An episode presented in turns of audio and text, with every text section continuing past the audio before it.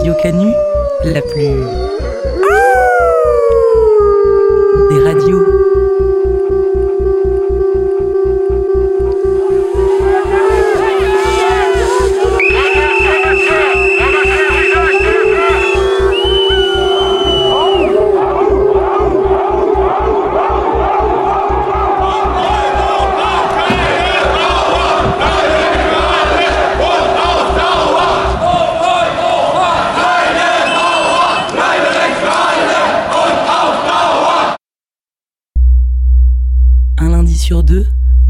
18 à 19h, le chant des meutes.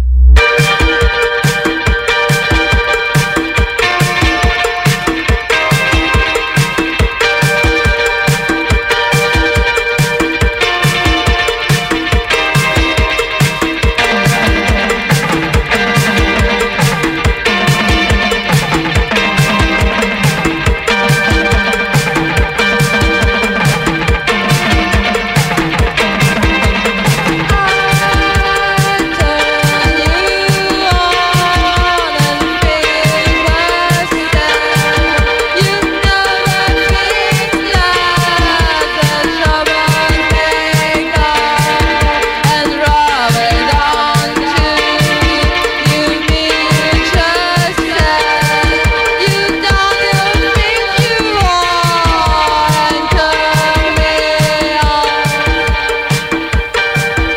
2019 débute comme 2018 s'est achevé, dans la furia jaune.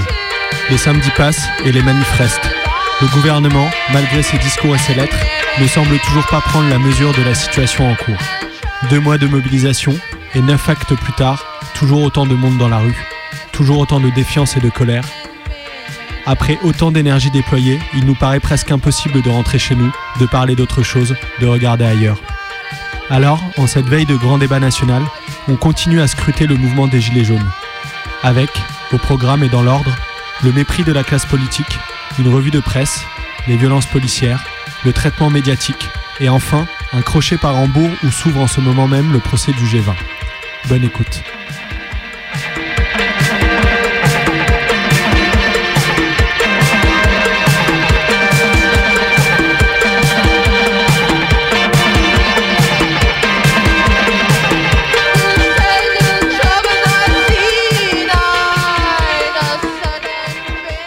Des hommes et des femmes qui ne trouvent pas leur place dans la société. Ils s'y sentent ignorés, méprisés et surtout inutiles, ce qui est l'une des pires souffrances qui existent. Alors, à quoi vont-ils employer leur énergie? Puisqu'on ne leur donne pas la possibilité de construire quelque chose, il ne, leur reste qu'à détruire tout ce qu'ils peuvent autour d'eux. Ce n'est pas que leur nature soit particulièrement mauvaise, mais quand on se sent injustement traité, ignoré, méconnu, on est tenté d'attirer l'attention en commettant des actes de violence. Et alors là, évidemment, on se fait remarquer. Chères Françaises, chers Français, mes chers compatriotes. Dans une période d'interrogation et d'incertitude comme celle que nous traversons, nous devons nous rappeler qui nous sommes. La France est- était composée de tribus gauloises. Le Gaulois réfractaire au changement, et c'est pour moi une très grande fierté. Quand des pays ont encore aujourd'hui 7 à 8 enfants par femme, vous pouvez décider d'y dépenser des milliards d'euros, vous ne stabiliserez rien. Mais le Kossa Kossa pêche peu. Il amène du comoréen. C'est différent. Non, je ne suis pas raciste, mais je suis pas de ta classe, pas de ton clan. Ça va C'est bien Ben, Ça va je la connais, ça va Manu Non, pardon, je suis pas ton copain. Non, non, non, non. Voilà, tu es- tu es là, dans une cérémonie officielle, tu te comportes comme il faut. Donc tu peux faire l'imbécile, mais aujourd'hui c'est la Marseillaise et le chant des partisans. Tu m'appelles monsieur le président de la République ou monsieur D'accord Voilà, très bien. Président de la République ou monsieur, monsieur, monsieur. Et une gare, c'est un lieu où on croise. Les gens qui réussissent et les gens qui ne sont rien, sont rien, sont rien, sont rien, sont rien.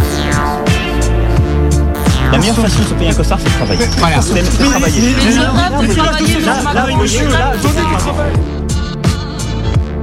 Regarder les choses dans le bon ordre. Si le jour où tu veux faire la révolution, tu apprends d'abord à avoir un diplôme et à te nourrir toi-même. D'accord?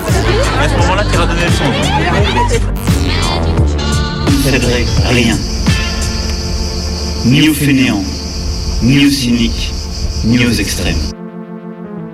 Il y a dans cette société une majorité de femmes. Il y en a qui sont, pour beaucoup, illettrés. La meilleure façon de se payer un costard, c'est de travailler. Ne lisez pas. Non, moi je vous menace pas, vous ne menacez pas. Que la jeunesse est désespérée. Oui, la jeunesse. La jeunesse, elle n'est pas que désespérée. Il y en a une aussi qui veut bosser. Celle-là, on va la laisser avancer. Sur moi. Vous pouvez parler très librement. La seule chose qu'on n'a pas le droit de faire, c'est se plaindre. Ah bon Eh ben, c'était, une- je trouve, que c'était une bonne pratique qu'avait le général. Et puis il y a une deuxième erreur qui a été faite et alors dont nous portons tous la responsabilité.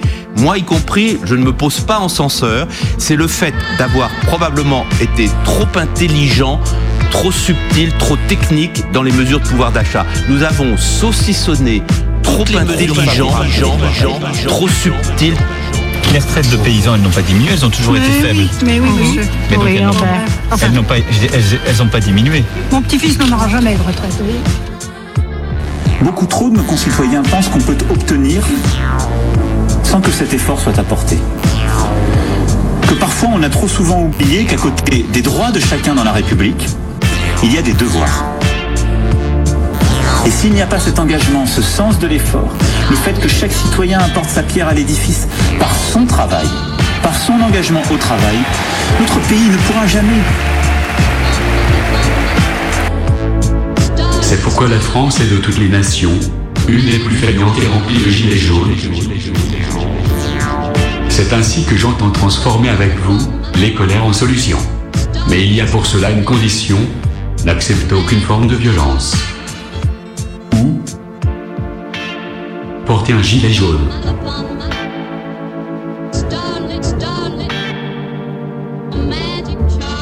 C'est ce que nos concitoyens attendent de nous. Et s'ils cherchent un responsable, dites-leur, dites-leur chaque jour, vous l'avez devant vous. Le seul responsable de cette affaire, c'est moi. moi, moi. S'ils veulent un responsable, il est devant vous. Qu'ils viennent le chercher. Et ce responsable, il répond au peuple français et au peuple français.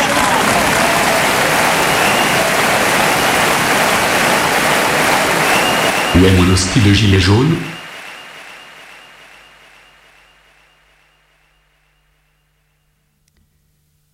Une fois n'est pas coutume, aujourd'hui dans le champ d'émeute, on vous propose une petite revue de presse spécialement concoctée pour vous. Pour commencer, un petit mot sur les déclarations fracassantes d'Emmanuel Macron qui ont fait le tour des médias, dont on en a d'ailleurs entendu une partie juste avant.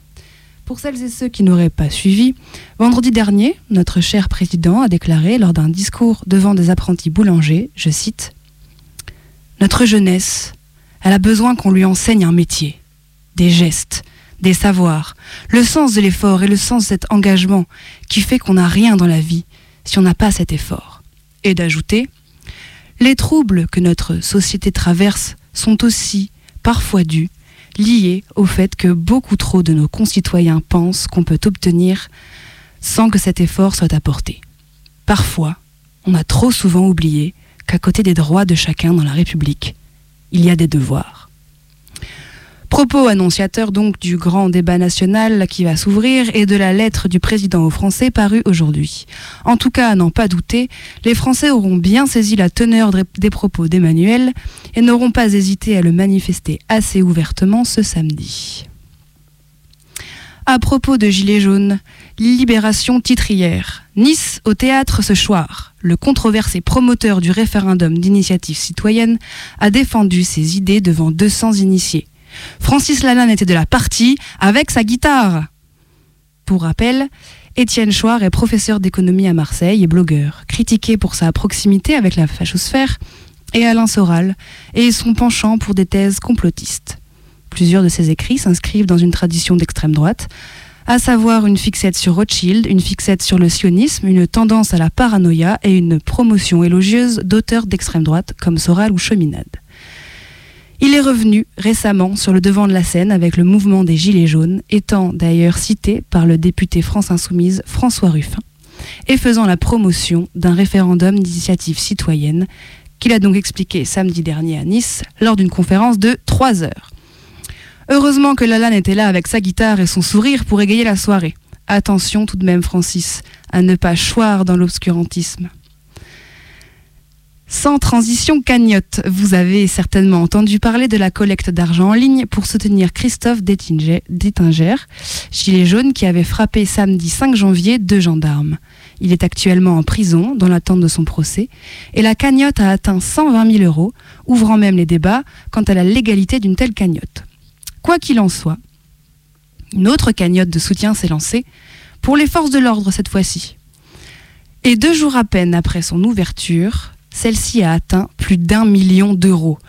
De quoi éveiller quelques soupçons, comme le soulève Yeti Blog, notamment quant à l'identité des 1869 mystérieux donateurs nocturnes et insomniaques qui ont fait augmenter le montant de la cagnotte de 50 000 euros environ entre 4h27 et 5h24 du matin.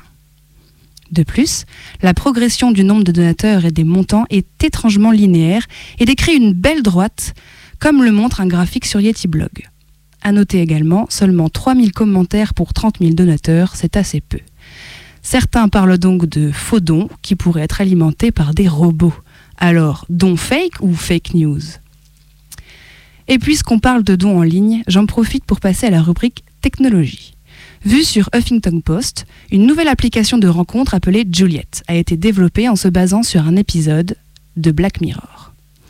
Black Mirror, c'est cette série de science-fiction dont les épisodes sont indépendants les uns des autres et dont le fil conducteur, ce sont les nouvelles technologies. Ça se passe dans des univers plus ou moins futuristes et le propos est bien souvent d'anticiper les conséquences néfastes, voire désastreuses, des nouvelles technologies. Je vous le recommande chaudement. Dans l'épisode 4 de la saison 4, c'est une application sur smartphone qui décide de la personne qu'on rencontre et du temps passé avec elle. Ça peut être aussi bien 4 heures que 6 ans. Puis l'appli fait des statistiques sur la manière dont ça se passe. À chaque fois, calcule des pourcentages de correspondance et de compatibilité entre les gens et finit par vous attribuer l'âme sœur. Eh bien, Julian Alexander s'est donc directement inspiré de cette appli pour réaliser la sienne. Bien sûr, les délais sont réduits. Après chaque relation, on remplit un questionnaire et hop, la machine calcule avec qui on pourrait être ensuite. Karine et Dylan, ou bien Jean-Michel et Claudie, eux, n'ont eu qu'à aller sur des ronds-points en novembre et décembre dernier pour rencontrer et trouver l'âme sœur. Enfin, pour finir et clore cette rubrique techno, une information de la plus haute importance qui devrait plaire à Monsieur Macron, lui qui voudrait que le peuple fainéant se remette au travail et prenne goût à l'effort. Ça nous vient direct du Japon, c'est vu sur France 3, et ça va nous vendre un Stakhanov tout neuf du troisième millénaire, j'ai nommé l'exosquelette pour travailler longtemps. Un exosquelette chez les insectes, c'est un squelette externe. Ici, c'est pour les humains, c'est une machine qu'on met sur son dos, avec des tiges de métal qui descendent jusqu'aux jambes. Les appareils électriques détectent les mouvements du corps et permettent d'alléger d'au moins 15 kg la charge réelle supportée par le dos. Au Japon, ça permet aux seniors de continuer à travailler même après 65 ans. Le pays ayant une faible natalité, il manque de main-d'œuvre et 7 millions de Japonais de plus de 65 ans travaillent encore. Les entreprises mettent donc au point des machines de plus en plus sophistiquées pour alléger la charge de travail. Alors, une machine pour travailler plus longtemps et pour gagner plus longtemps?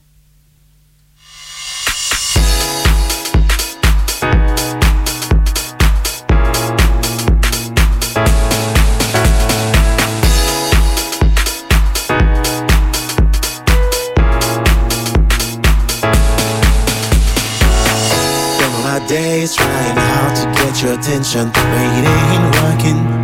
Yeah, I've been spending all my nights and time crying.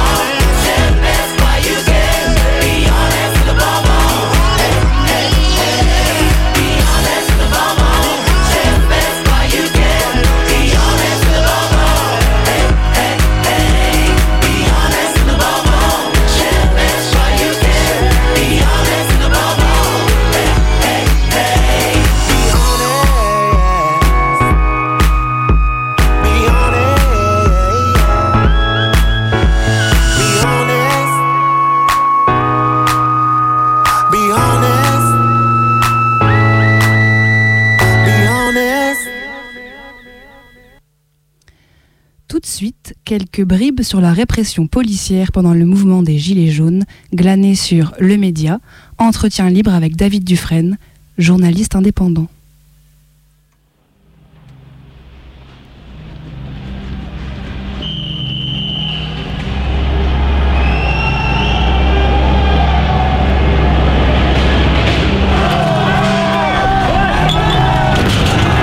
La réponse ne sera pas dans la répression.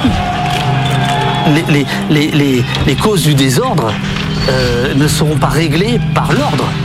C'est absolument incroyable de ne pas comprendre d'un point de vue politique euh, où on en est. C'est-à-dire que l'injustice sociale crée ces, événements-là. Et du coup, on a des policiers à qui, manifestement, on, a changé la doctrine d'emploi, à qui on lâche la bride, et on en arrive à ces incidents extrêmement gravissimes.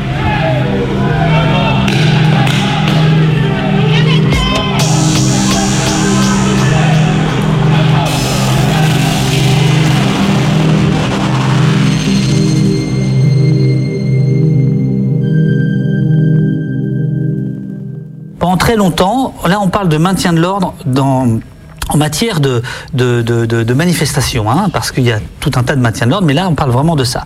La France, pays de contestation, euh, pays de manifestation, avait effectivement une police qui était particulièrement efficace, on va dire, efficace dans tous les sens du terme, ordre euh, rétabli, euh, mais sans blessés, ou très peu de blessés.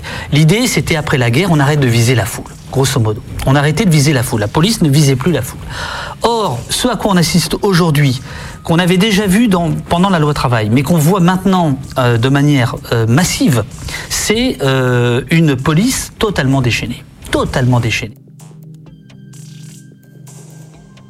Le défenseur des droits, en décembre 2017, a rendu un rapport qui s'appelle Le maintien de l'ordre au regard des règles de déontologie sur les flashballs et le LBD, au regard recommandation numéro 2, au regard des réclamations liées à l'usage du LBD, donc c'est le, c'est le nouveau flashball dans le cadre du maintien de l'ordre, de sa dangerosité et des risques disproportionnés qu'il fait courir dans le contexte des manifestations, le défenseur des droits recommande d'interdire l'usage des lanceurs de balles de défense dans le cadre d'opérations de maintien de l'ordre, quelle que soit l'unité susceptible d'intervenir. La plupart des autres polices n'utilisent pas ces, armes. Ces armes dites à létalité réduite, alors maintenant on dit force intermédiaire, c'est-à-dire qu'elles ne, elles ne tuent pas, c'est vrai, très peu c'est exceptionnel quand elle tue. Mais en tout cas, si elle ne tue pas, elle mutile, elle mutile en masse, elle est borgne. Euh, et je vous dis, le défenseur des, des droits euh, recommande euh, son interdiction. Que risque vraiment un policier en France? Alors, normalement, il risque, il risque la, la prison. Pas forcément dans ce cas-là, mais la loi est la même pour tous. Sauf qu'évidemment, il y a des circonstances atténuantes, puisque euh, le policier euh, euh, à qui, en fait, on, on donne la, légitimité de la violence a le droit, d'une certaine manière, d'être violent. Mais il a le droit d'être violent dans un certain cadre. S'il n'est pas dans ce cadre-là, là, il peut y avoir des condamnations. Les condamnations sont rarissimes. Et c'est un, grand, problème entre la police et la population. C'est tout le monde sait ça. Tout le monde sait qu'il y a très peu de condamnations qui vont jusqu'au bout. Alors après, il peut y avoir des sanctions internes, euh, un avancement qui n'avance pas, euh, une mise au placard, euh, des choses pas très agréables, on va dire, mais qui sont sans commune mesure avec ce que le citoyen lambda risque, hein, la prison, etc. Donc là aussi, il y aurait une réforme à faire euh, qui serait extrêmement importante. On peut comprendre qu'un policier euh, soit en partie protégé euh, de, par la nature de son travail, mais en partie seulement. Et là, on voit très bien depuis un mois et demi, j'en suis à 246 signalements, on voit très bien qu'il y a un sentiment d'impunité et qui, est aff- affolant. Sentiment d'impunité qui n'est pas qu'un sentiment, qui est une réalité en réalité. Euh, et dans le même temps, euh, silence radio sur les radios et sur les télévisions de, masse. Parce que, bien évidemment, derrière, et c'était aussi l'objet de mes signalements au départ, c'était de ne pas comprendre comment ce qu'on pouvait voir sur Twitter, sur Facebook, ne se retrouvait pas euh, à minima sur les chaînes d'information ou les grandes chaînes. voilà. Donc c'est une façon de contre-pouvoir. Pour moi, le journalisme, c'est le contre-pouvoir. La justice, on va dire, fait son travail de justice. Ce qui est insupportable en ce moment, depuis un mois et demi, c'est que le- la justice ne fait son travail que dans un sens. Les médias de masse ne font quasiment, quasiment leur travail que dans un sens. Tout ça, toute cette crispation euh, ajoute de la violence à la violence, pour moi une violence euh, de justice, une violence médiatique, et les déclarations d'Emmanuel Macron, que ce soit le 31 au soir, que ce soit euh, juste après euh, samedi soir, etc., avec un déni absolu des victimes. Or, des, ONG comme Amnesty International font des alertes qui ne sont d'ailleurs assez peu reprises par, la plupart des médias. Euh, vous avez le défenseur des droits qui ne cesse de faire des, des communiqués. Euh, je veux dire, vous avez quantité de, de- de gens qui sont a priori audibles, on va dire, hein, euh, qui ne sont pas écoutés. C'est assez drôle parce que si je suis là euh, maintenant, c'est parce que je ne suis pas à BFM qui m'a invité au même moment. Et l'invitation de BFM était assez rigolote puisque euh, ils m'ont demandé de, venir parler des manifestants violents. Ça fait un mois et demi que je travaille sur les violences policières. Euh, je, pense qu'il y a des gens qui travaillent sur les, manifestants violents, mais on voit bien, ils ne sont, il y a- il y a une idée extrêmement univoque et unilatérale. Et grosso modo, le message global est unilatéral et univoque. Euh, or, euh, cette façon de travailler, cette façon de, de- de- de- diriger le, le- débat euh, empêche la compréhension. Je veux dire qu'on on- on- si- on ne veut pas voir qu'il y a des milliers de blessés, des milliers de blessés, qu'il y a des dizaines de gens qui ont perdu œil, main, etc. Ça n'était jamais arrivé. Ça n'était jamais arrivé.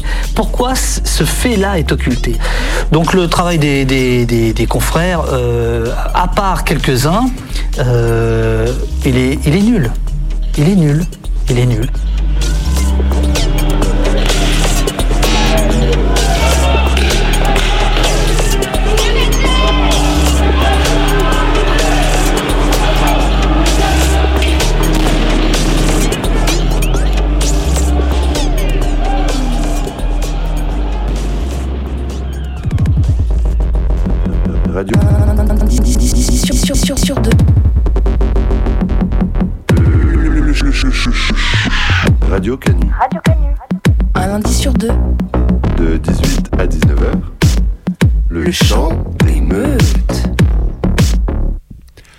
Rarement les médias dominants n'auront joué aussi bien leur rôle de chien de garde de l'ordre social existant qu'au cours de ce mouvement des Gilets jaunes. Et si ces médias constituent une des cibles privilégiées de ce mouvement, ce n'est pas un hasard non plus. Dans le rapport de force en cours entre le pouvoir et une partie de la population, les médias dominants, particulièrement les chaînes d'infos en continu et leurs intervenants, ont choisi leur camp, celui des élites, de l'ordre social existant. Mais pouvait-il en être autrement? Au-delà du fait que la plupart des médias, presse papier ou télé, appartiennent à des groupes économiques, à des grands groupes économiques type Lagardère ou Arnaud, ce qui explique à quel point ces journalistes se doivent de défendre les intérêts de la classe dirigeante, autrement dit protéger la main qui les nourrit, c'est dans la formation même des journalistes que le bas blesse. Les conditions mêmes de la production et de la reproduction de la fonction de journaliste, éditorialiste, consultant, poussent à épouser les catégories de la pensée dominante. Autrement dit, on assiste ici à une fabrication des élites, à une pérennisation d'un système économique, social et politique, à travers la voix de celles et ceux qui, officiellement, écrivent, recueillent et distribuent les informations, dans leur form- formation même. Il semblerait que les écoles de journalisme forment à ne jamais livrer son opinion personnelle sur une situation donnée, à part peut-être pour ce qui est des éditorialistes. Relater des faits, de manière objective, voilà ce que serait censé être la fonction de journaliste. On constate bien aujourd'hui à quel point cette affirmation, cette définition même du journalisme ne correspond pas à la réalité des médias dominants. À quel point un certain nombre de catégories de pensée et de langage ont été parfaitement intégrées par la majorité des journalistes. À quel point l'ordre économique et social existant paraît tout à fait naturel, et cela à tel point qu'on finit par ne même plus le nommer. Qui parle encore de système capitaliste à l'antenne? Il y a des concepts presque incantatoires, qui sont répétés en boucle et qui finalement ne sont jamais interrogés, ni même définis, à tel point qu'ils en deviennent vides de sens. Démocratie, liberté d'expression, violence, casseur. L'information Madine BFM TV, qui semble aujourd'hui être la norme pour ce qui est de la télévision, pourrait se résumer à une suite ininterrompue d'images spectaculaires prises du point de vue policier.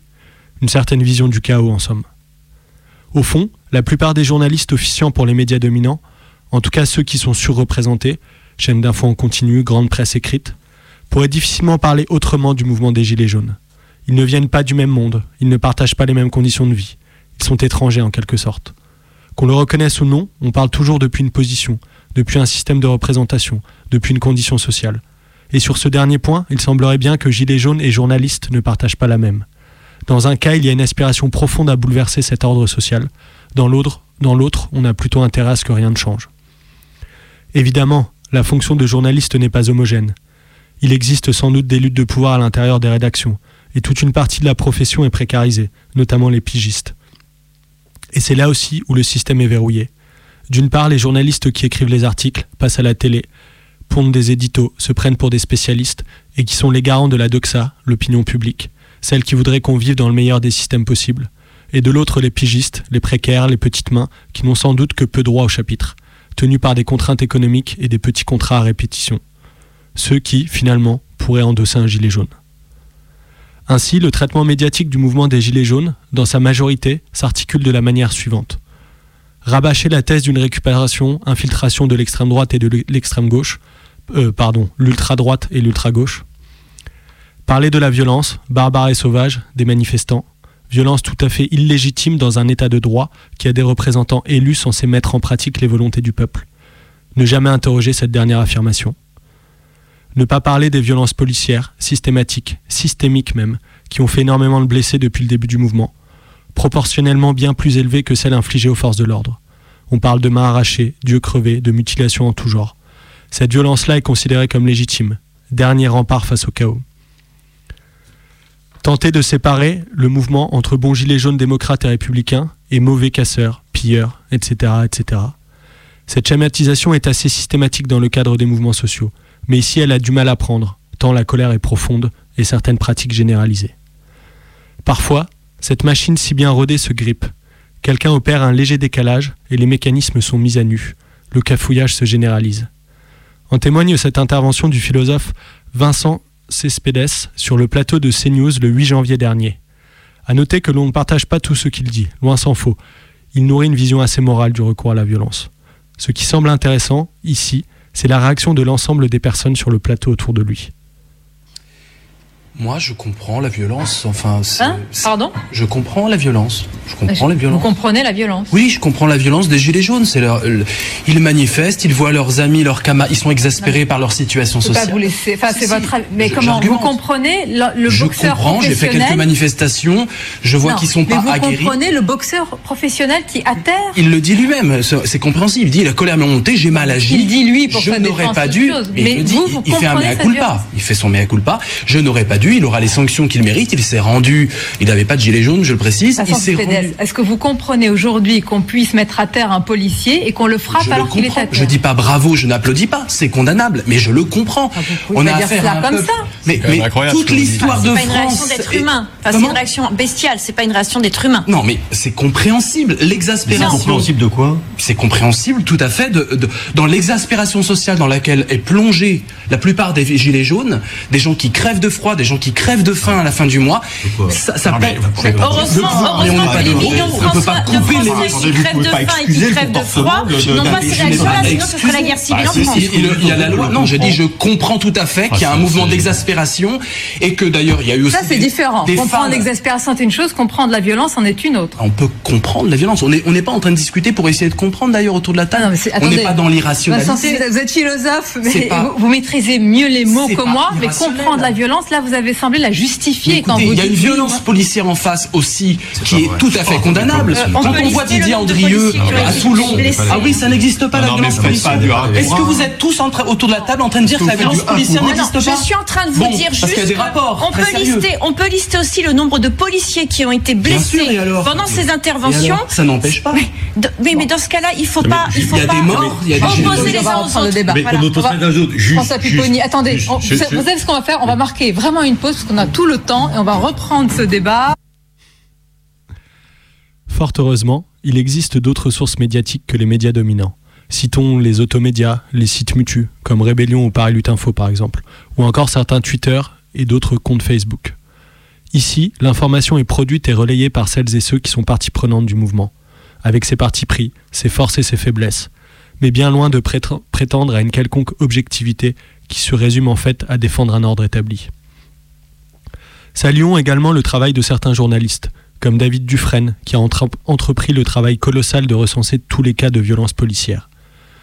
Pour conclure, citons Frédéric Lordon, qui, dans un article par- paru dans Le Monde diplomatique et intitulé Les forcenés, résume assez bien l'état actuel des médias dominants. Tout autant que ce gouvernement, la presse mainstream qui fait bloc avec lui a quitté le réel. Départ qui hésite entre les formes du grotesque et celles du refuge dans les principes supérieurs, Cressel a tourné quand, le dos au mur, on n'a plus rien à dire. Le grotesque, par exemple, quand France Inter convie une spécialiste des discours politiques à commenter les vœux de Macron et joignant le pire radiophonique au pire universitaire, obtient sans peine de l'invité choisi à cette fin que prononcer les vœux debout, c'est, je cite, donner une image de dynamisme et de jeunesse, mais aussi casser l'image très éloignée des Français. Avouons qu'ici le service public ne pouvait guère cerner de plus près le sentiment du public, à qui l'écoute de l'allocution présidentielle a certainement fait cet effet-là exactement, et inspiré des pensées toutes pareilles. Donc un président qui a entendu et qui se remet en marche, résume Alexandra Ben Saïd avec une parfaite objectivité. Elle aussi à tomber des nues le jour où les portes de la maison de la radio seront à leur tour enfoncées à l'engin de chantier.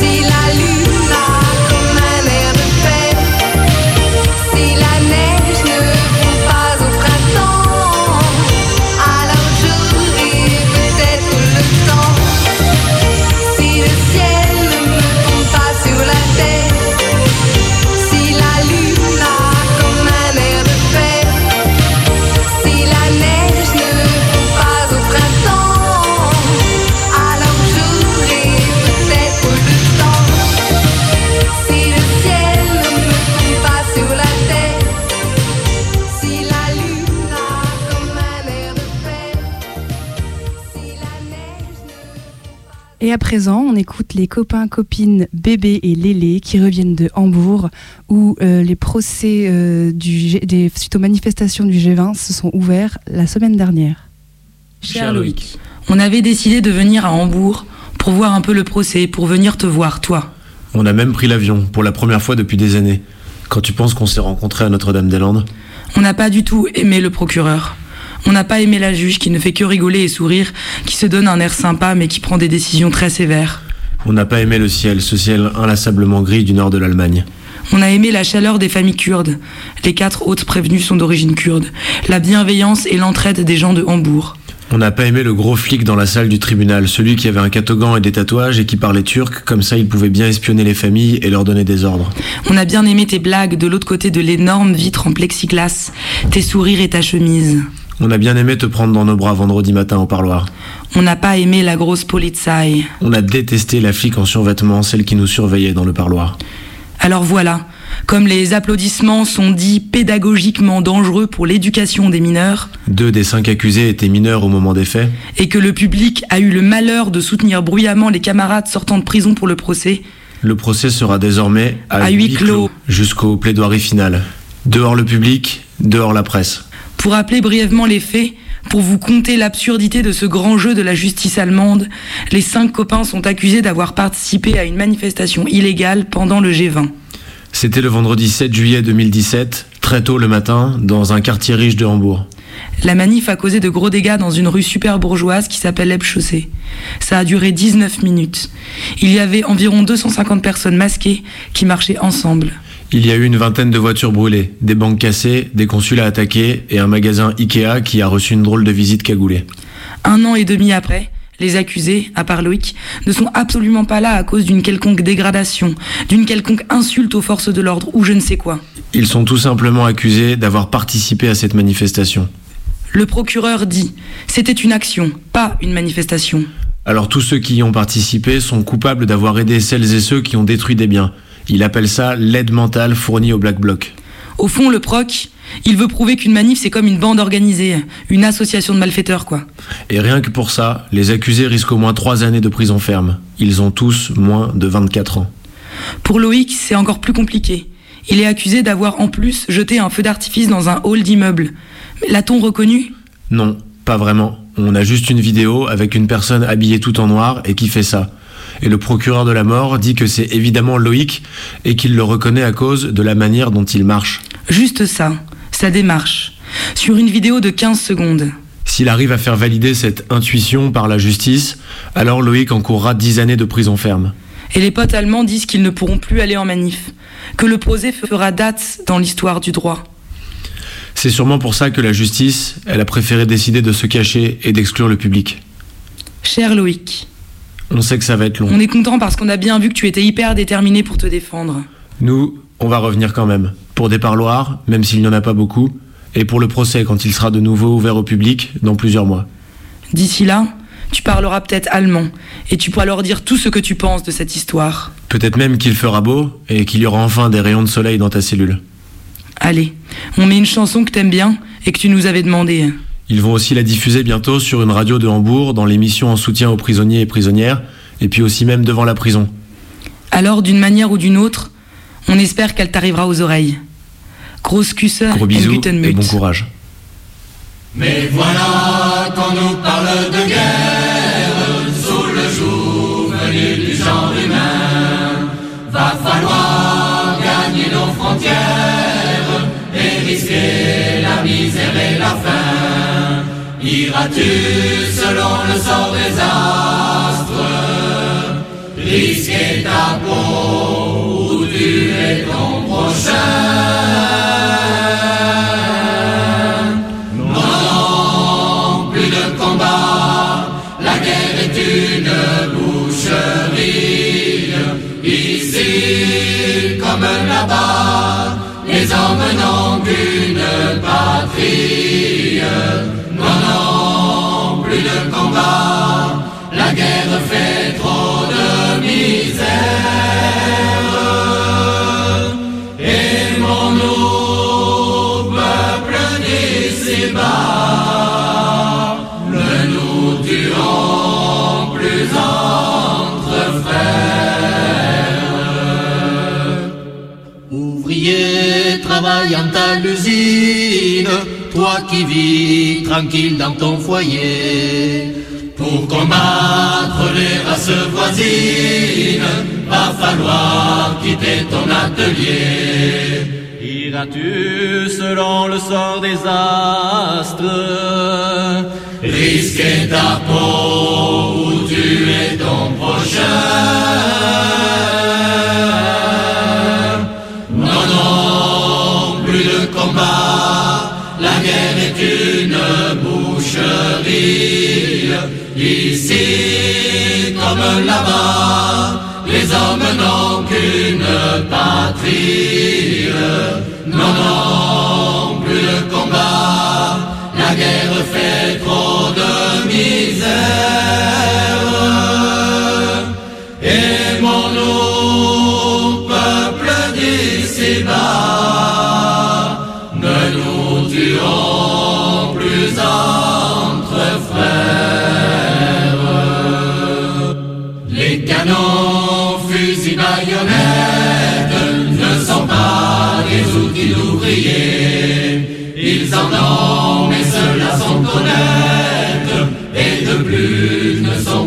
Meurtriers.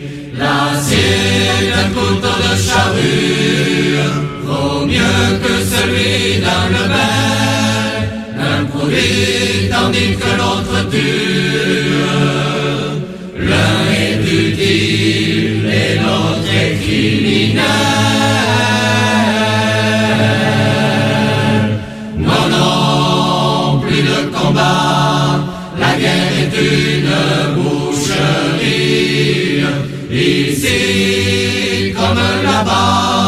les hommes n'ont qu'une patrie.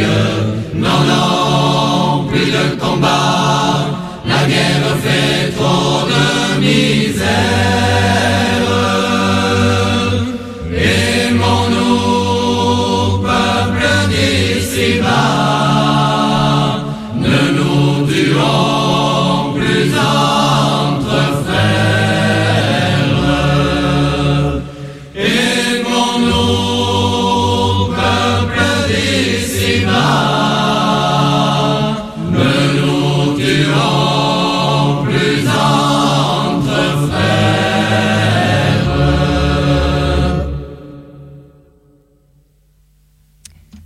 voilà, c'est la fin de cette émission. Merci pour votre écoute.